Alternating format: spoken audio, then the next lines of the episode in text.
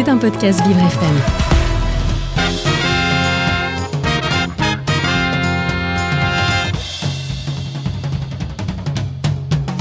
Mais au fait, pourquoi on écrit cauchemar?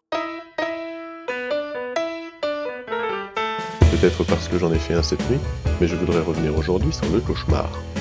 C'est vrai quoi? Qu'est-ce que c'est que ce mot qui ne ressemble à aucun autre de la langue française, qui prend un dé quand ça lui chante, et sans lien évident avec ce qu'il représente?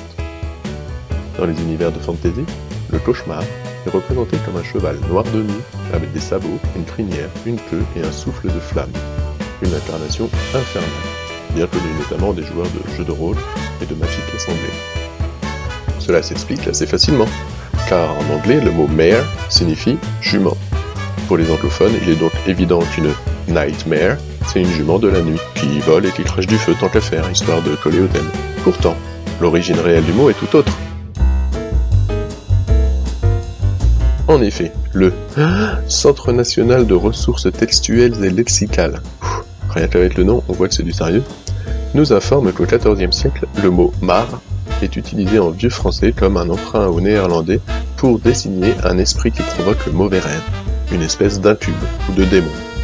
On peut noter qu'à cette époque, le même emprunt est réalisé par l'anglais, ce qui explique la proximité du terme dans les deux langues. Quant à la première moitié du mot, il s'agirait d'un ancien verbe, pochier, signifiant approximativement pressé, comprimé. Le cauchemar est donc le fait d'être victime des agissements d'un incube, un fantôme, qui nous fait suffoquer dans notre sommeil. Foin de jument donc Ah ah ah ah Six siècles plus tard, le vieux français est oublié, le vieux néerlandais encore plus, et la culture anglophone prend la liberté de réinterpréter l'histoire. Tandis qu'en France, eh bien, nous récupérons cet imaginaire.